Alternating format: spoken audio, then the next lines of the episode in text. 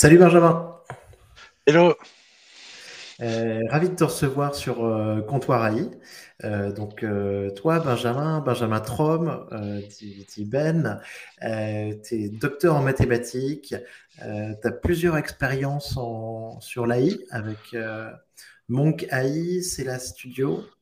tu es aussi donc le grand vainqueur guilty du hackathon euh, Paris Gen AI organisé par First. Je confesse mes péchés. C'est bien parfait. et voilà, Benjamin, je suis trop content de te, recevoir. Euh, je tiens d'abord à, saluer euh, Antoine qui, qui, nous a mis en relation. qui, Antoine qui, avec qui tu as travaillé et qui m'a beaucoup parlé de toi. Donc, donc déjà, merci Antoine. Euh, ben, alors aujourd'hui, ce que je voudrais te demander un petit peu, c'est euh, bah, qu'est-ce qui se passe euh, dans l'AI générative? Ouais, ben, en fait, c'est très intéressant parce que peut-être je vais rajouter une, nuance, c'est qu'aujourd'hui, les gens parlent beaucoup, beaucoup de la partie textuelle. Mmh Et moi, c'est vrai que ma spécialité, c'est plus dans la partie image, computer vision. Et les deux sont très liés en fait, parce que en fait, pour faire du, pour faire du bon, des bonnes images, en fait, il faut comprendre ce qui est sur l'image, il faut faire du texte, il faut pouvoir prompter. Et donc là, ce qu'on est en train de voir aujourd'hui, je dirais pas que c'est un, un, breakthrough technologique parce que la technologie, la tech, la recherche, elle mmh existait déjà depuis un moment. On est plutôt en train de vivre un breakthrough d'ordre produit, un peu comme le iPhone. Ouais, tu vois, euh, as plein de gens, même Apple avait déjà essayé de sortir des smartphones. Et pour moi, c'est un peu ce qu'on voit là. C'est que on passe d'un moment où, ah oui, il y a ces trucs, euh, c'était marrant, on voyait les papiers euh, de Dali 1 qui datent d'il y a deux ans déjà. Mmh et on se disait, ah, c'est cool, peut-être ça fait des choses incroyables. Et c'est pour ça que déjà, il y a un moment, je m'étais lancé dans le domaine. Et là, on voit vraiment qu'un niveau business, un niveau produit, ça commence à prendre. Mais on n'y est pas encore. Non, mais je pense que c'est une distinction importante. Euh, les, les, les, modèles, ils existent depuis, euh, depuis un certain temps, hein, euh, et les GPT, déjà depuis, ça fait déjà un an et demi sur GPT-3, je pense. Ah, je pense que ça fait, ça fait, ça fait même plus, hein, ça fait un bon moment. Ouais. Mais, mais au final, en effet, on n'avait pas de produit, et on n'avait pas de produit utilisable par, par tout le monde. C'est ça la vraie révolution. Bah, bah, le, premier produit que je connaisse qui utilise cette technologie, c'est AI Dungeon. Euh, je sais pas si tu as un peu joué avec. Euh, ça avait fait du bruit euh, à l'époque, il y a très longtemps. où le principe, c'est l'IA, elle se prend pour un maître de jeu d'un jeu de rôle et t'arrives et il dit ah je suis un elfe qui vient combattre un troll et puis tu continues le jeu comme ça dans un dialogue avec avec l'IA et, hmm. et c'est quelque chose de très marrant mais justement, eux, ils n'ont pas réussi à dépasser ce stade que tout le monde essaye de dépasser actuellement, qui est Ah, j'ai un gadget, c'est amusant, les gens viennent. Euh, peut-être qu'ils arrivent à capturer une communauté où tu as des gens qui s'approprient l'IA et se mettent à jouer avec. Et mmh par exemple, c'est un peu ce qu'on peut voir avec des comédies comme Stable Diffusion ou Midjourney. Mais en même temps, ça dépasse pas vraiment le stade de gadget. Mais alors, AI Dungeon, c'est, ça existe depuis quand, d'après toi ben? Ça fait depuis un bon moment, AI Dungeon. Hein. J'ai, euh, ai joué avec il y a deux ans. Ça existait sous forme de projet open source avant, donc euh, le moment exact de, leur, euh, la création de leur boîte n'est pas clair, mais... Et, mais, et, ça repose, et c'est aussi ça repose aussi sur des LLM Tout à fait. Bah, ils avaient fait sur GPT première génération, qui d'ailleurs mmh était open source à l'époque où OpenAI était open. Euh, puis ils avaient eu un accord, ils avaient utilisé euh, GPT-2, et puis dès que GPT-3 était disponible, ils l'ont utilisé aussi. D'ailleurs, bien avant que ce mmh. soit release de façon publique dans l'API d'OpenAI. Ouais, d'accord. Euh, ouais, donc, donc je comprends ce que tu veux dire, important sur le, moment iPhone, le moment produit. donc c'est peut-être ça la, vraie révolution. Les, outils dont, dont on parle aujourd'hui et qu'on utilise, bah, c'est les chat GPT, Midjourney, euh, stable diffusion. Euh, c'est ça, grosso modo, les, les produits euh, qui sont disponibles pour tout le monde et qui changent un peu la donne. Quoi. Alors, ce qui est intéressant dans le cas de Midjourney et Stable Diffusion, mm-hmm. c'est que pour l'instant, c'est pas vraiment des produits. dans une certaine mesure, Midjourney, c'est un produit B2C, un peu comme, un peu comme AI Dungeon et un produit B2C, les gens viennent jouer avec les images, euh, s'amusent avec. Mais par exemple, euh, Stability, jusqu'à présent, n'a pas du tout réussi à créer un produit mmh. un vrai produit qui plaît aux gens, qui est utile. ils viennent de faire l'achat récemment de ClipDrop, donc peut-être que c'est un pas dans cette direction. Donc ça, c'est un vrai mystère de savoir comment ils vont transformer cette espèce de momentum de communauté qu'ils ont acquis en quelque chose de, concret. Ouais, super distinction. Euh, alors, Clip Drop, justement, je crois que ça a été monté par des, Français, euh, Ben, c'est bien ça? Oui, ouais, tout à fait, ouais. Mm. Et, tu peux rappeler juste ce qu'ils faisaient en fait euh?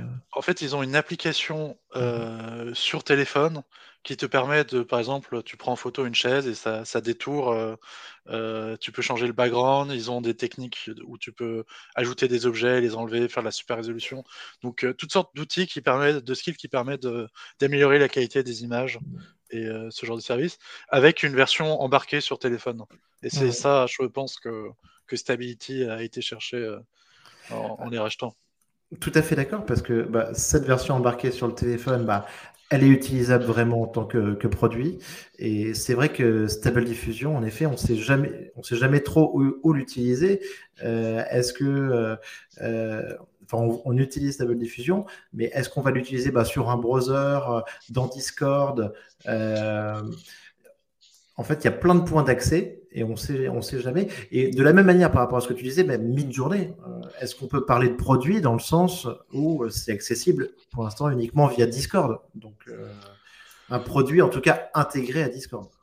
Oui, tout à fait. Et je pense que ce qui est nouveau comme distinction et qui est spécifique au Generative AI, c'est que euh, au-delà de la question de l'accessibilité, parce que par exemple, tu vois que ChatGPT, ils ont réussi à faire un produit qui est très accessible et dont les gens peuvent s'en servir. Tu as aussi la question de comment interagir avec ces modèles qui est quelque chose qui n'existait pas vraiment avant, parce que avant l'IA, c'était j'ai un problème, il faut que j'arrive à, distinguer les chats et les chiens. Euh, j'ai une IA et voilà, elle le fait, je le mets dans un produit, ce qu'elle fait est clair. Là, tu donnes à tes clients un, avatar de chat GPT, qu'est-ce que je fais avec? C'est pas. Tu vois mmh. comment. Et en, fait, tu as toute une euh, science que les gens appellent le prompt engineering sur euh, ah, comment je vais parler à ChatGPT, comment je vais parler à Stable Diffusion dans le but d'obtenir ce que je veux? Et pour moi, l'enjeu sur cette question du prompt engineering, c'est savoir est-ce que, en fait, euh, c'est nous qui devons step up et devenir meilleurs à trouver comment euh, les appeler, créer des meilleures interfaces, ou est-ce que euh, ces, IA, un jour, elles vont devenir tellement bonnes qu'il n'y aura pas besoin de faire de prompt engineering? Elles vont être capables de, de deviner ma pensée complète à partir du fragment que je lui donne. Tout à fait d'accord, parce que c'est la grande mode. C'est la grande mode. On te dit qu'un expert en prompt engineering va être payé une fortune. en as qui disent qu'il va le payer 300 000 dollars par an. Mais ça, je l'ai pas encore entendu. mais écoute, bon, on me l'a raconté, j'étais surpris. Et euh, mais euh, mais on est d'accord. En fait, c'est comme bah, parler à Google. Euh, donc c'est parler en codé. Et en fait, bah, ça va un peu dans le sens inverse de de ce qu'on attend et du, NLP, du Natural Language Processing, qui est, bah, au final, on parle comme on veut à la machine et euh, elle comprend ce qu'on ce qu'on lui dit sans qu'on passe par euh, euh, un langage codé. et, sûr. Ouais, mais ça, c'est parce que, en, fait, c'est une illusion qu'on a à propos des LLM, c'est que on a l'impression justement qu'on parle à quelque chose qui, qui a une forme d'intelligence, alors qu'en en fait, euh, et c'est le cas de tous les trucs, euh, de tous les IA génératives. On, parle qu'à quelque chose qui, répète et qui continue des, données de probabilité. Ce qui fait que, en, fait, c'est pour ça que le, trouver la bonne entrée, c'est la meilleure façon de, les utiliser, c'est la, partie subtile de, leur utilité. Hmm. Et euh, cette question du prompt engineering est, vraiment, c'est vraiment l'enjeu sur les prochains mois. Après, euh, est-ce que euh, GPT-5 ou GPT-35 pourra faire en sorte qu'il peut comprendre ce que fondamentalement tu veux? Je pense que c'est compliqué sans verticalisation. Parce que mhm. le, problème fondamental de ChatGPT, c'est qu'il n'a pas l'intuition de euh, qui tu es, d'où tu viens, pourquoi tu veux les choses. Et c'est toutes ces informations qui lui manquent, le fait que ce ne soit pas un, être avec, avec une volonté et, vivant et, et, connaissant tous ces enjeux. Quoi. Oui, donc euh, en effet, le, prompt, ben, on rappelle en fait euh, le contexte pour donner des informations euh, au modèle. Et, par rapport à ça, c'est nécessaire. Mais je pense que oui, après, ChatGPT change un petit peu la donne, et alors que justement les outils génération d'images, c'est vrai que pour avoir ce qu'on veut, en général, on passait plus quand même par des commandes aujourd'hui. Avec ChatGPT, on est plus dans le conversationnel.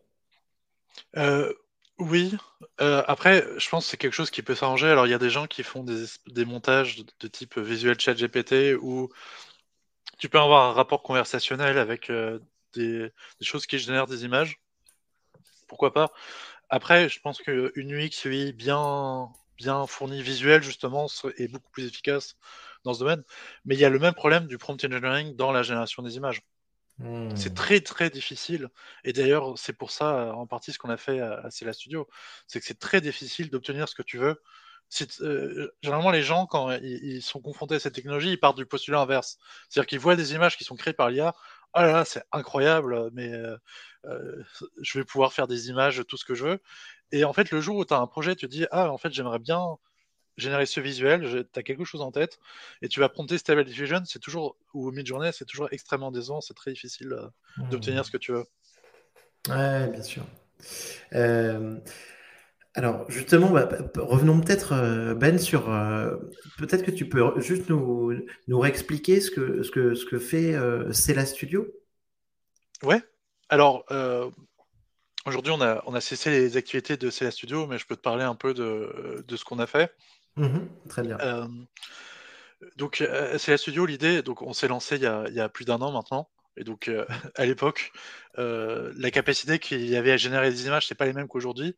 Mais en fait, on avait comment, avec mes cofondateurs, on avait déjà commencé à voir que il se passait quelque chose. Il y avait le papier de, de Dali, il y a une architecture qui s'appelle LDM qui est sortie, qui est en fait l'architecture neuronale qui est derrière Stable Diffusion, qui existait mmh. déjà à l'époque, mais en fait, ça manquait de data, ça manquait de computing power, et c'était pas, pas aussi puissant que ça l'est aujourd'hui. et donc, on s'est dit, bah, il y a quelque chose à faire. Et évidemment, la qualité de ces algorithmes n'étant pas suffisante, ça marchait que dans des cas plutôt du domaine artistique ou culturel. Mmh. Et donc, ce qu'on a fait, c'est des projets avec, euh, avec des artistes, avec des agences de communication pour, euh, pour générer des visuels, faire, euh, faire des projets comme ça avec eux et les accompagner sur vraiment la partie technique, entraîner des modèles, fine-tuner, etc. Mmh. Ouais, trop bien. Et donc, bah, et suite à ça, donc, et suite à ça, donc, bah, là, tu as participé au, au hackathon Paris Gen AI. Euh, que tu as gagné. Donc, euh, donc félicitations. Euh, organisé donc organisé par First, par Gabriel et Pierre Entremont. Donc c'était un super event. Est-ce que tu peux juste revenir Ben sur l'event? Comment tu as trouvé que ça s'était passé ce, week-end? Et ensuite sur le sur le, le prototype et le, enfin, le produit que, que vous avez créé? Ouais. Bah déjà l'event était trop cool parce que euh, on nous a mis euh, dans une pièce dans les locaux d'Hawking qui sont dans des locaux très classe euh, dans le, très, très très très classe. Et mais c'était très classe, mais voilà, on était là et il y avait à manger, il y avait à boire, on était tranquille de 9h à 22h le week-end. Ça, ça, met dans un état d'esprit où il y a tout le monde qui parle, qui échange. c'est très stimulant et puis on est là, tout le monde est là pour s'éclater, on rencontre de nouveaux gens en, permanence. Et donc voilà, on, s'est bien, bien défoncé sur Hackathon. Et donc l'idée que j'avais et qui était un peu dans la continuité de type de service qu'on avait fait à Cela Studio, c'était de se dire, bah, ok, j'ai ces modèles aujourd'hui, ils sont capables de faire un certain nombre de choses. Comment les pousser plus loin pour arriver à faire ce dont j'ai vraiment besoin pour un use case? Et le use mmh. case que j'avais en tête, c'était la génération d'images vectorisées, parce que les images vectorisées, c'est euh, c'est l'atome, c'est la base du design graphique parce que tu peux les modifier, tu peux changer la couleur, tu peux les éditer. Elles sont simples, elles sont élémentaires. Et ça paraît un peu bizarre parce que on se dit a priori, bah, du coup, ça doit être beaucoup plus facile à générer. Et en fait, pas du tout. Parce que euh, les, modèles fondationnels comme Stable Diffusion ou DALI mhm. n'ont pas du tout été entraînés sur ce type de data. Et surtout, c'est un, type de data euh, qui est très loin des images réalistes qui sont légion en fait dans ces datasets. Donc, il a fallu venir avec toutes sortes de hacks, et euh, c'est ça qui est bien aussi dans les hackathons, c'est que il faut faire ça en deux jours et faire tout ce qu'on peut pour que ça marche.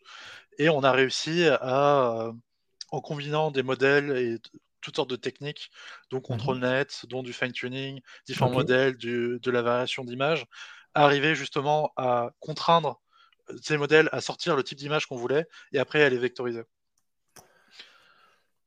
Euh, alors, et justement, sur, mais sur l'empilement des modèles que tu utilises, Ben, euh, est-ce que tu peux décrire un peu euh, les, modèles et comment tu les fais fonctionner ensemble mais, pour, bah, pour, le grand public, pour le grand public. Hein. Bien sûr. Bah, en, fait, je vais, je vais, simplifier un peu la démarche. La, première chose, c'était d'arriver avec, d'avoir un modèle qui crée une sorte de matière première. On a pris un Stable Diffusion et on l'a fine-tune justement sur un dataset qu'on a trouvé. Or, évidemment, comme c'est euh, un dataset qui est très différent de l'entraînement de Stable Diffusion, qui, qui, est finalement assez pauvre graphiquement, le modèle il perd très vite en puissance. Donc, mhm. euh, on dit qu'il a overfit, il devient, il devient un peu con, et il te sort un peu toujours la même chose. Euh, et il y a deux problèmes, c'est que un, il te sort un peu toujours la même chose, et deux, ta capacité à avoir des prompts riches et faire du prompt engineering diminue énormément. Donc là où, si tu prends Stable Diffusion Vanilla, tu essayes de mhm. lui dire, tu lui fais des phrases à rallonge, il va rapporter la subtilité et améliorer ses images au fur et à mesure. Là, comme on l'a entraîné sur notre dataset d'icônes, on n'avait que un ou deux mots pour caractériser les icônes, bah, le modèle il perd complètement son, intelligence textuelle. Hmm. Donc on avait ce premier modèle qui du coup n'est pas exploitable. Et donc pour améliorer, pour euh, contrevenir à ce défaut-là, on a utilisé deux techniques. Un, on s'est servi de GPT pour euh, refaire le prompt. Donc par exemple, typiquement, quelqu'un qui voudrait utiliser notre produit, au lieu de dire euh, euh, icône de chat, peut-être qu'il va dire ah j'aimerais bien euh, pour ma boîte elle s'appelle elle s'appelle Back Engine et j'aimerais bien avoir un truc qui fait ça parce que notre but c'est de faire ça. Évidemment, si tu donnes ça à Stable Diffusion, il va faire n'importe quoi. Donc on a utilisé GPT pour justement analyser le prompt et de dire ah non mais sors-moi que les deux mots, les deux trois mots qui décrivent vraiment visuellement un icône qui correspondrait à la demande qu'on fait. Mhm. Et une autre étape qui est euh, les outputs graphiques qu'on a, de les enrichir et de les contraindre pour que ça rentre vraiment dans le type vectoriel. Et donc pour ça, tu as du, euh, euh, as du control net sur mhm. Stable Diffusion pour recréer, utiliser des techniques d'inpainting et outpainting, d'image variation de DALI pour augmenter la diversité des images qui sortent, justement, en refaisant une passe. Et puis, après, un encodeur de SVG qu'on a, on a, on a retraité un papier qui s'appelle euh, euh, Image to Vec pour justement arriver à cette vectorisation et, ce produit final. Euh, et, je pense que le, aussi ce qui a fait que notre produit a, enfin notre proposition de valeur au hackathon a, a beaucoup plus, c'est qu'on a été jusqu'à faire un plugin Figma parce que, tu vois, toutes ces démarches, tout ce que je, te décris, le, but final, c'est vraiment de passer d'un truc qui est Ah, c'est un gadget, c'est marrant, je peux être sur une page web et générer des icônes, je vais faire un post sur Twitter, ça va, ça va faire rire les gens. Ah, mais en fait, je suis vraiment un, design, un graphic designer et j'ai pas envie de me fatiguer, je veux pouvoir générer les icônes et que ce soit facile et pas avoir à faire de prompt engineering et pas avoir à, à régler la température, des choses comme ça. Ouais, ouais, ouais. c'est que t'es allé, allé au bout, quoi. T'es allé au bout et une fois de plus, euh, jusqu'au produit, quoi, en fait. C'est ça, exactement. Très bien. Euh, bah écoute, bah, félicitations. Et j'ai rencontré Dorian aussi, hein, qui, a travaillé avec toi là-dessus. Donc c'était très cool. Euh, ce que je voulais te demander aussi, donc, est-ce que tu, tu considères, Ben, que ChatGPT a passé le test de Turing? C'est une, question intéressante parce qu'il y a un gros problème avec le test de Turing, c'est que il est très mal défini. Hmm. Et euh, euh, t'as des gens qui te disent Ah, le test de Turing a déjà été passé dans les années 60 parce que tu avais, ce programme appelé ELISA qui, euh, qui prenait la question de ton interlocuteur et qui la reformulait de façon assez triviale. Et les gens avaient l'impression de parler à un psychanalyste de type. Euh, donc techniquement, oui, euh, le, la machine, enfin l'interlocuteur de la machine a cru qu'il parlait à un vrai être humain, euh, mais donc plutôt, je dirais la, question c'est à quelle force ils arrivent à passer le test de Turing? Mhm. Et, et, je pense que aujourd'hui, peut-être parce que ChatGPT est fait pour répondre de façon très verbeuse et, et de façon très formelle. Mais je pense que si on le fine-tunait pour euh, se faire passer pour un vrai être humain, à quelqu'un auquel tu dis rien, tu prépares pas spécialement le, terrain ou qui s'y connaît pas, tu le mets dans une room de chat, il fait pas la différence. Ouais. Sur euh, à court terme. plus le temps passe, plus on va se dire ah mais il est bizarre quand même ce mec. Ouais, Par contre, tu, mets quelqu'un qui a conscience, enfin qui doit casser si c'est une IA ou un humain. Mhm. pour moi, ça serait la version la plus forte du test de Turing. Ça serait de prendre euh, comme cet ingénieur à Google qui pensait que Lambda était, était conscient. Donc, euh, donc peut-être dire un ingénieur de chez Google n'est pas un, test suffisant euh, de force, mais prendre quelqu'un qui dit qui veut vraiment essayer de craquer le truc, il y arrive. Par exemple, il y avait aussi ce projet cool qui était porté par NAF ou Hackathon qui consistait à ajouter dans un moteur Unity des personnalités. et en fait, il a fait un bon boulot parce qu'elle résiste quand même plutôt bien. Mais euh, tu vois, au bout de 5 minutes, j'arrive quand même à lui faire dire qu'il euh, est OpenAI derrière et que c'est juste un modèle d'IA. Tu vois, le, euh, Super, super projet. Ouais, pour, pour juste rappeler, ouais, donc c'était un projet qui consistait donc à utiliser, à donner vie un petit peu aux NPC, donc aux non-playable characters, donc les personnages non jouables dans les jeux vidéo. Euh, et en fait, elle les alimenter d'un modèle GPT pour qu'il puisse répondre à tes questions euh, euh, et devenir donc plus riche et ressembler donc à, un autre, à un vrai joueur en fait. Bien sûr. Alors je ne sais pas s'il ressemblait à un vrai joueur parce que à moins que ce soit des gens qui fassent du roleplay hardcore, ils te répondront pas des choses pareilles. non, je ne sais pas si forcément le but c'est de ressembler à, un autre joueur parce que justement sur la question du test de Turing, ChatGPT n'a pas l'air d'un. Enfin, quand on discute avec lui, il ne pas, il réagit pas comme un humain normal. Euh, mais plutôt, ça permet d'avoir une richesse narrative euh, qui est beaucoup plus, beaucoup plus élevée et plus subtile dans les interactions. Mmh. Parce que souvent, c'est assez trivial, hein, les interactions avec les, joueurs dans les jeux vidéo. bonjour, au revoir, donnez-moi l'argent. il y a trois possibilités. ouais, ouais, tout à fait. Ben, moi je voulais voir aussi un peu ta, vision. Je crois que tu, connais bien euh, Stability euh, et les modèles, euh, leurs différents modèles. Est-ce que tu, quelle est ta vision sur ce, projet qui, était, qui est un projet open source, donc quand même très important, dont tout le monde parle, une boîte qui essaye aussi de lever 4 milliards, de lever de l'argent sur une, valeur de 4 milliards de dollars. un CEO, là, Emad Mostak, euh, qui est assez visionnaire, ou en tout cas qui est, très, très suivi sur YouTube, sur Twitter, euh, qui oriente pas mal, pas mal les, projets vers le photoréalisme, qui nous dit qu'on aura bientôt un Netflix qui sera autogénéré. Euh, voilà. Qu'est-ce que tu penses un peu de, ce projet? Et, et, je crois que tu as travaillé un petit peu avec eux, non? Ouais, tout à fait. Alors, mon, point de vue sur eux est, assez ambigu. Mhm. Euh, et je pense que c'est le gars de beaucoup de gens dans la communauté. C'est-à-dire que on, peut repartir un peu de comment Stability AI a commencé. C'est euh, Emad qui, et là, euh, on peut, on peut pas lui retirer le crédit, a investi beaucoup de temps et d'énergie et d'argent à lui pour lancer des initiatives de recherche indépendantes sur les euh, Plusieurs initiatives, donc dans la, dans la photo, dans le, les biotech. Euh, les euh, biotech, il avait fait un truc sur le Covid aussi. Il y a un truc qui s'appelle Carpenter AI qui fait des choses très. Dans, enfin, dans, des domaines spécifiques. Donc, il y a aussi un labo qui est. Alors, ça, peut-être quelque chose qui est toujours très ambigu avec Stability, c'est où commence Stability et où s'arrête Stability, c'est quelque chose qui est toujours très ambigu. Donc, par exemple, Eliter AI, euh, je sais que c'est des employés de Stability qui y travaillent, mais en même temps, ils sont indépendants de la marque Stability. Euh, donc voilà, c'est une sorte d'archipel de projets portés par des gens aussi, où ils font de la recherche de l'AI sur toutes sortes de sujets. Mais alors, oui, donc structure particulière, intéressante. Euh, mais alors, qu'est-ce qui, qu'est-ce qui, qu'est-ce qu'ils utilisent en commun? Qu'est-ce qui mutualise ces projets? Bah, C'est le grand, le grand mystère de Stability, c'est-à-dire qu'est-ce qui fait l'unité de tout ça? Bah, Le fait qu'il y a des GPU, l'infrastructure, mhm. et qu'il y a de l'argent derrière. Et c'est peut-être ça que, qui manque un peu à Stability, c'est euh, quelle est leur identité? Mhm. Euh, et ils se sont fait connaître du grand public parce que dans le milieu du ML, ils étaient déjà connus depuis un, bon moment. Ils se sont fait connaître avec Stable Diffusion. Ouais.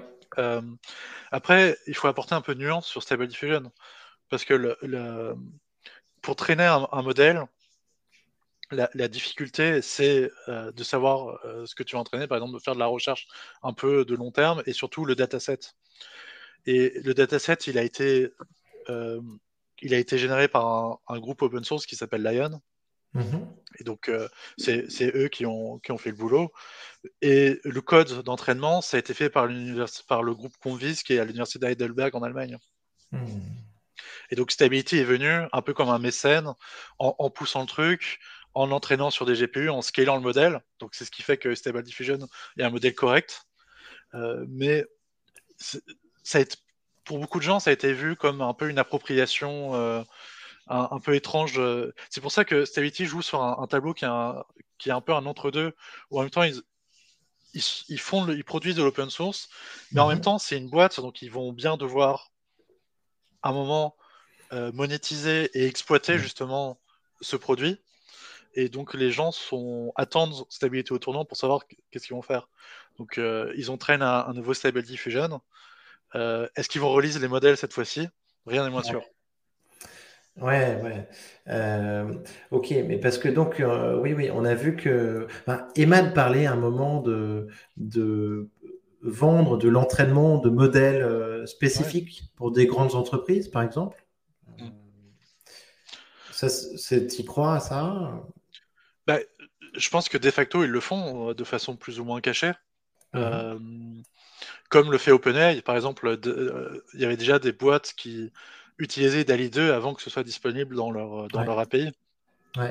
Donc c'est certain que d'un point de vue business, ils ont une certaine... ils peuvent commercialiser leurs produits en disant... je pense que c'était un des arguments de vente de Emad, c'est de dire, ah mais en fait...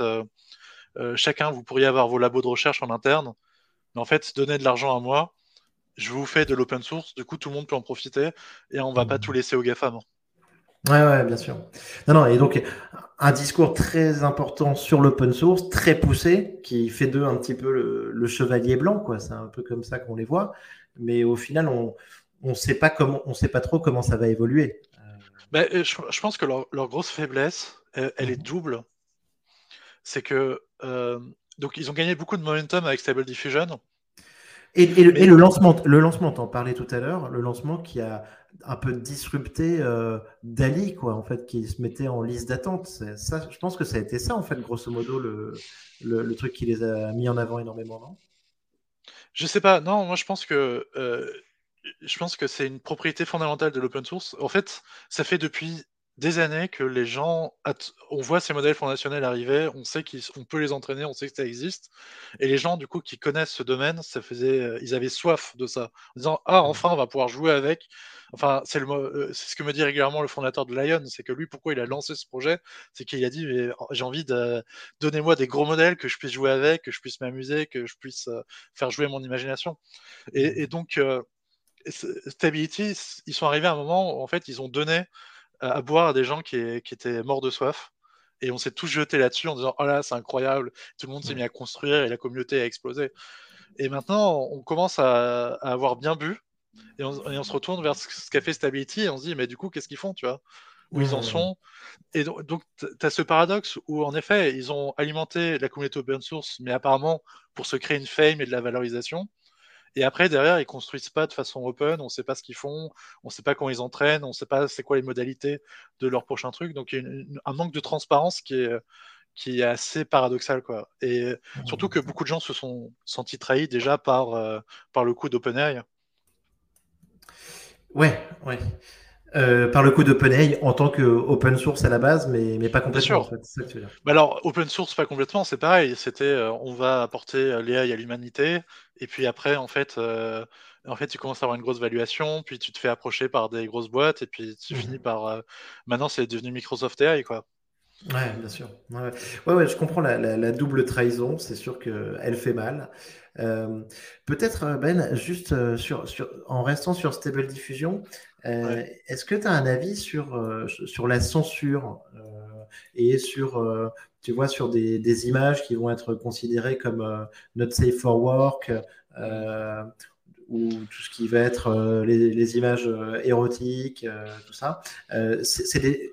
et, et, ensuite, après, je, rajoute juste une, deuxième question, mais elle n'est pas très éloignée, sur, sur le, le, le, copyright, tu vois. de stable hmm. diffusion bah, Sur la première question, bon, on sait que à Stability, justement, ils ont mis un, un emphasis incroyable là-dessus et c'est ce qui leur sert d'excuse pour euh, aujourd'hui construire un peu de façon cachée, dire on attend, on voit ce qui se passe, euh, alors qu'ils entraînent des modèles. Je sais pas, moi je n'arrive pas à comprendre justement ce, cette limitation et ce, cette peur. Euh, je, pense que, enfin je veux dire, les images que font les gens sur l'ordinateur en utilisant leur GPU, mmh enfin, les, gens peuvent ouvrir Photoshop et faire à peu près ce qu'ils veulent avec Photoshop déjà actuellement. Et pour autant, on n'est pas, on n'est pas inondé de contenu euh, dégradant. Euh, de toute façon, c'est comme tout nouvel outil, toute nouvelle technologie. Il faut faire appel à la responsabilité individuelle des gens. Et si les gens publient ces contenus et qui sont inappropriés, c'est ces différentes plateformes de diffusion qui devront en, en assumer la responsabilité. Comme quand, enfin, on pourrait aussi interdire les appareils photographiques parce que les mmh. gens peuvent, euh, peuvent se prendre en photo nue et que, et que ça serait terrible et qu'ils peuvent le diffuser après sur Internet. Pour moi, c'est un peu du même ordre. Quoi. Euh, après, sur les deepfakes, il y a vraiment un, problème qui, euh, qui, est, qui est très vrai. ça, c'est clair. après, j'ai envie de dire, c'est pas, enfin, vu que la qualité de Stable Diffusion, c'est pas vraiment Stable Diffusion qui est le meilleur outil pour faire des deepfakes, et les outils qui permettent de faire des deepfakes existent depuis longtemps, au moins 2017 permet de, on peut faire des deepfakes de façon très convaincante. Donc, ce qu'on voit en ce moment, c'est pas que euh, tout d'un coup, tu vas avoir la technologie euh, qui va te permettre de faire du deepfake là où on pouvait pas avant. Ouais. alors, sur la question du copyright, là actuellement, et c'est aussi, donc tu as la question de, de, la pornographie de, de Stable Diffusion, et tu as un autre aspect aujourd'hui, le, un peu le ralentissement et le setback qu'il y a sur ces modèles, mhm. c'est euh, la question du copyright. Et là, il y a un grand procès qui a, qui a lieu aux États-Unis contre, contre tout le monde, contre Midjourney, contre Stability. Euh, je ne sais pas si OpenAI est dans le, dans le, dans le tas, mais évidemment contre Lion qui a fait le dataset. Mhm. Euh, et en effet, je veux dire, fondamentalement, avoir un dataset de données que tu ne possèdes pas, c'est une infraction au copyright.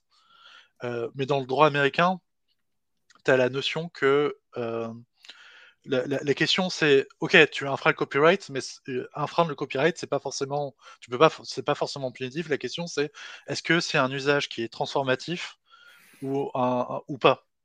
Donc tout à fait typiquement si tu es un artiste je prends tes je prends tes images et je m'en sers exactement de la même façon sans rien modifier et que je les vends en tant qu'œuvre d'art évidemment c'est un problème et donc, l'argument qu'essayent de faire ces gens qui font un procès, c'est de dire Ah, mais Stable Diffusion, en fait, c'est une, une combinaison de plein d'œuvres d'art qui, du coup, les modifie pas. déjà, dans cette affirmation, il y a quelque chose d'un peu paradoxal. Et mhm. en fait, du coup, ils doivent un copyright.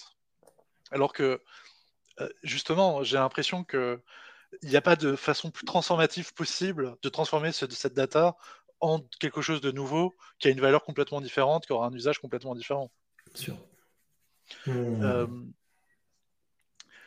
et je pense que aussi un dernier argument, c'est euh, les, gens sont souvent surpris en fait quand ils se rendent compte, c'est qu'on n'y pense plus tellement on est habitué, mais par exemple quand on y pense, Google Search, c'est une infraction au copyright qui est incroyable. Tu peux mhm. trouver n'importe quelle image disponible sur Internet sur Google Search. Et hmm. pourquoi est-ce que la Cour suprême américaine a dit ben non, en fait, euh, ils peuvent pas être poursuivis pour ça? C'est parce que l'usage est complètement transformatif. Chercher une image sur Internet, c'est pas du tout la même chose que l'utiliser dans un contexte, de la vendre, etc. Ouais, ouais, très bon exemple. Très bon exemple. Euh, ok. Euh, ben, pour, pour, aller, pour aller plus loin, est-ce que tu penses que l'AI développée par les LLM peut être consciente un jour bah, Déjà, euh, je ne vais pas rentrer dans, la théorie de l'esprit, mais moi je pense pas que les êtres humains sont conscients. Ok. Donc, euh, a fortiori, peut-être que les LLM seront conscients là où nous, on n'arrive pas à être conscients. Mais mhm. quand je dis que je pense, enfin, tu as une branche de la théorie de l'esprit qui s'appelle l'utilisationnisme, qui pense que, voilà, en fait, c'est un concept mal défini et qu'on n'est pas conscient. Moi, je suis assez d'accord avec ça. C'est-à-dire mhm. que je pense qu'on est composé d'un certain nombre de fonctions et que une de nos fonctions semble, que, semble être que si on nous interroge, on a l'impression d'être conscient, mais que ça va pas tellement plus loin. Un peu comme quand on demande à... que c'est une illusion au final. Un peu comme quand tu demandes à ChatGPT qui il est et qui te dit Ah, je suis OpenAI, euh, euh, un algorithme euh, d'IA entraîné pour te répondre. Ben, quand toi, je te demande Est-ce que tu es conscient et que tu me dis Bah oui, j'ai conscient, machin, je suis Nicolas, j'ai toujours vécu, je, sais, je pense donc je suis. Ben, pour moi, en fait, c'est la même chose que la réponse que fait OpenAI, que fait GPT-3 à ce moment-là. Ouais, non, mais je, je suis d'accord. Je pense que ça nous fait nous poser de, beaucoup de questions sur nous-mêmes, euh, des questions sur la conscience, des questions sur l'intelligence, euh, et qu'en fait, on, on les pose et on les applique euh, à, à, ces modèles, alors qu'on est, on n'a pas forcément de vraie définition et de mmh. vraies connaissances de, de ça nous-mêmes. Bah, en fait, je prends souvent le truc à contre-pied, c'est-à-dire quand je vois GPT-3 et GPT-4 qui font des, des, trucs où je dis ah mais en fait c'est incroyable. Je, je me dis pas ah c'est les ils sont tellement intelligents. Je me dis en fait notre capacité en tant qu'être humain à produire du texte, en fait ça ça nous rend pas si intelligents que ça. c'est plus dans l'autre sens. Ça, ça, ça, montre que ce qu'on a toujours pensé euh, comme étant l'axiome de l'intelligence ou de notre existence, qui est la parole, le raisonnement, enfin l'apparence du raisonnement, en fait, et peut-être pas quelque chose qui est si, euh, si critique en fait à ce qui fait notre, euh, notre intelligence et notre sensibilité. Mmh. ouais, tout à fait, tout à fait. Et, et on le comprend, mais je pense que c'est toute cette question d'apprentissage du, du, langage qu'on peut avoir nous aussi. Et, euh, et, et, qui au final est pas si éloigné que ça qu'un modèle probabiliste euh, qui va deviner le mot d'après. Hein. Mmh. Bah, tu, tu vois ça chez les gens qui pratiquent la langue de bois c'est cet art de, dire des choses euh, sur n'importe quel sujet. Et en fait, les gens arrivent euh, en se déconnectant complètement de tout sens, de tout, de tout ce qui fait la réalité d'eux en tant qu'individu, à produire un discours qui est cohérent euh, sur le long terme. Mais sur la, capacité qu'a les IA, en fait, à, créer des sortes d'expériences de pensée, mais dans la réalité, du coup, on peut vraiment tester ce qui, qui se voit. Je trouve que aussi les, modèles de génération d'images ont apporté des, lumière intéressante sur ce qu'il a mhm. au final. Ouais. Et c'est une mhm. question qui s'était beaucoup posée. Donc maintenant, on se pose beaucoup la question pour les LM, mais quand Stable Diffusion est sorti et Midjourney, les gens se disaient Ah, mais du coup, maintenant, c'est quoi l'art? Quelqu'un, il peut taper trois mots et maintenant, il, il est un artiste.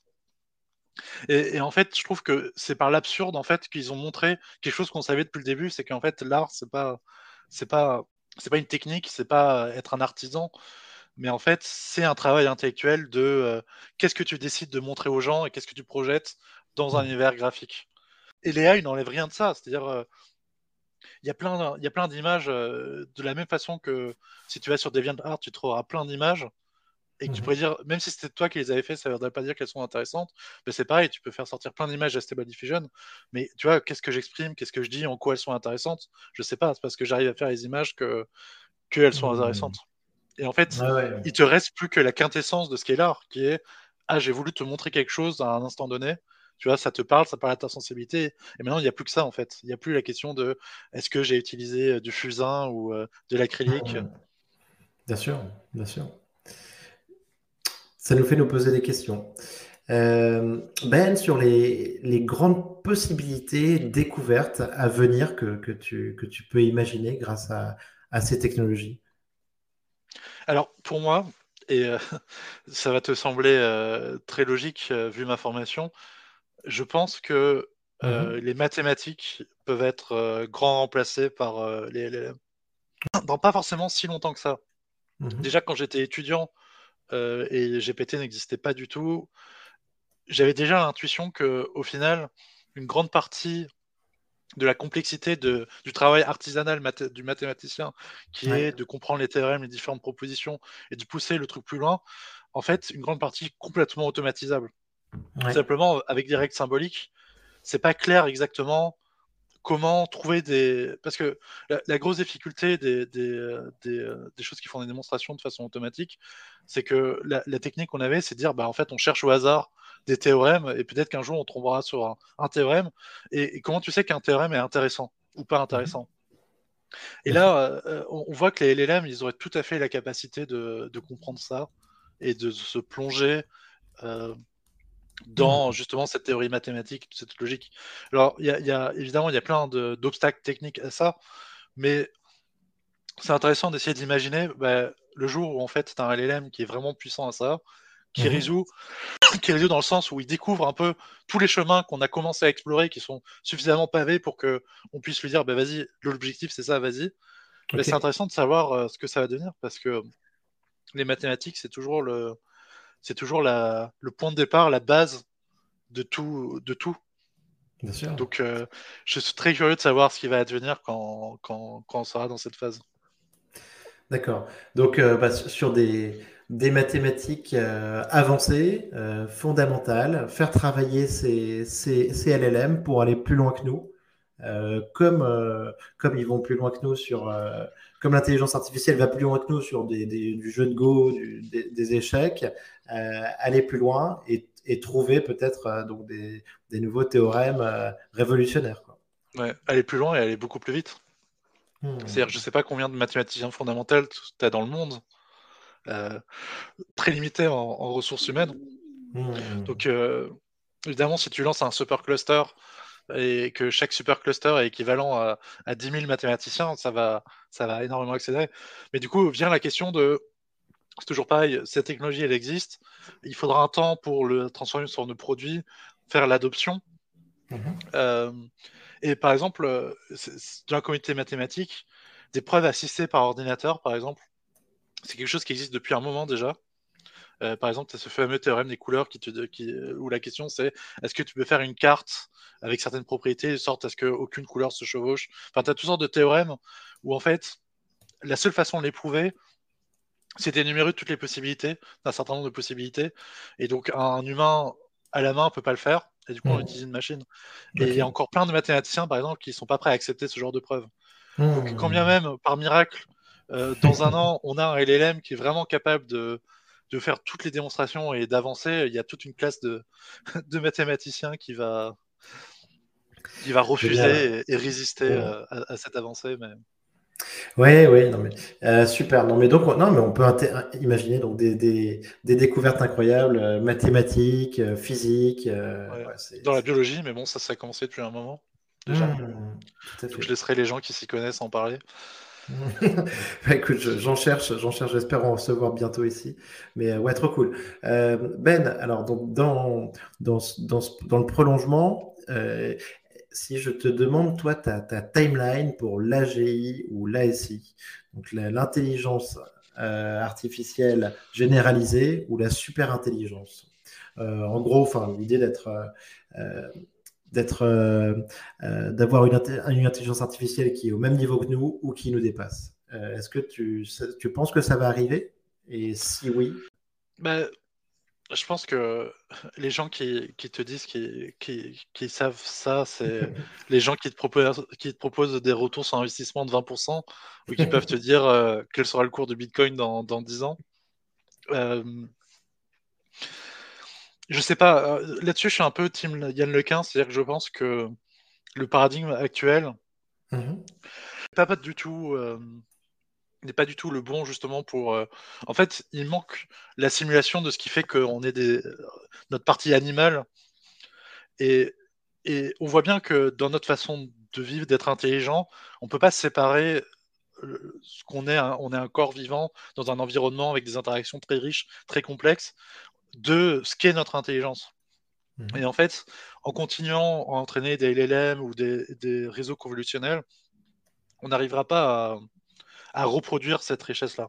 Enfin, mmh. c'est vraiment fondamentalement ce que je pense. Après, de savoir si la singularité, c'est-à-dire, euh, en fait, il y a un moment, le LLM, il est tellement intelligent qu'il arrive à créer une super intelligence qui, se, qui dépasse. Parce que c'est comme tout, c'est qu'est-ce que c'est la vie? Bah, La seule chose qu'on peut faire, c'est qu'on regarde ce qu'il y a autour de nous. On dit, ah, bah ça, ça être la vie, ça, ça être la vie. Et puis, on essaye de tracer une ligne entre les deux. C'est pas impossible qu'un jour, les LLM deviennent tellement puissants qu'il y ait une sorte de singularité et qu'émerge une forme d'intelligence que on n'arrive même pas à concevoir. Mais bon, ça, hmm. c'est pas. Vu la... les capacités actuelles des LLM, ça paraît d'être pour demain. Quant à l'autre possibilité, bah, je sais qu'il y a beaucoup de gens qui essayent de travailler dessus. Pour l'instant, en, termes d'intelligence générale euh, de système euh, avec du reinforcement learning qui intégrerait des réseaux conventionnels qui apprendraient en même temps, pour l'instant, on voit rien de très convaincant, même s'il y a hmm. des pas intéressants qui sont faits. Donc, euh, je n'ai pas du tout de timeline. Hmm. Ok, mais vision intéressante. dernière question, Ben. Est-ce que tu es amateur de science-fiction? Alors, j'aime bien la science-fiction. Je suis pas un, je suis pas un immense lecteur de science-fiction, mais j'adore ça. Est-ce qu'il y, a un film ou un bouquin que, tu as envie de nous recommander? Bah, Je pense que beaucoup de gens connaîtront déjà, mais euh, j'aime beaucoup euh, la série Black Mirror. Hmm. Pour une raison simple, c'est que souvent, dans la science-fiction, euh, c'est très intéressant, c'est des expériences de pensée incroyables. Les romans d'Asimov, c'est hallucinant, les gens sont dans des situations, mais il y a un biais fondamental, ou même dans Dune, il y a un biais fondamental, c'est que les gens, dans ces projections, elles ont la psychologie qu'on a nous actuellement. Mhm. Parce que, évidemment, en tant qu'auteur de science-fiction, tu n'arrives pas à imaginer comment, en fait, les gens, l'environnement dans lequel les gens vivent change complètement leur façon de voir le monde. Et c'est certain. C'est-à-dire qu'un humain qui est plongé dans une telle disruption technologique, c'est pas du tout un être humain qu'on a nous aujourd'hui. Et donc, il manque quelque chose de très, de, une forme de crédibilité et ce que je trouve très fort dans Black Mirror, c'est que comme ils font la science-fiction, mais très ancrée à nos usages et notre vie réelle, du coup, je trouve que ça, met des mises en situation très, très concrètes, très vivaces, et qui donnent euh, vraiment à réfléchir. Je vois très bien. Est-ce que tu penses à un épisode en particulier? Moi, j'adore l'épisode où, mhm. euh, enfin, où ils ont une lentille sur leur œil. Et ils ont du coup, ils ont accès à toute ça, à, leur vie, euh, et, je, trouve, ça intéressant comme idée de qu'est-ce que devient ton identité, qu'est-ce que devient ta relation avec les autres quand en fait euh, tu sais tout ce qui s'est passé et tu peux tout prouver et tu peux tout échanger. Évidemment, ça, évoque euh, ce qu'on vit aujourd'hui avec les réseaux sociaux, mais en poussant le bouchon encore plus loin. Ouais, tout à fait, tout à fait. Des vraies questions de privacy. et en effet, ils se, ils, se, ils se font prendre un petit peu la main dans le sac c'est, t'as raison, c'est comme si on avait accès à toutes tes conversations, WhatsApp, message, mais on allait encore un peu plus loin. C'est comme WeChat, mais c'est en train de ça filme en permanence. Super. Merci, merci beaucoup Ben. Merci pour, euh, pour cette interview. J'étais ravi. Et, et voilà, et je te dis à très bientôt. À bientôt. Ciao. Ciao.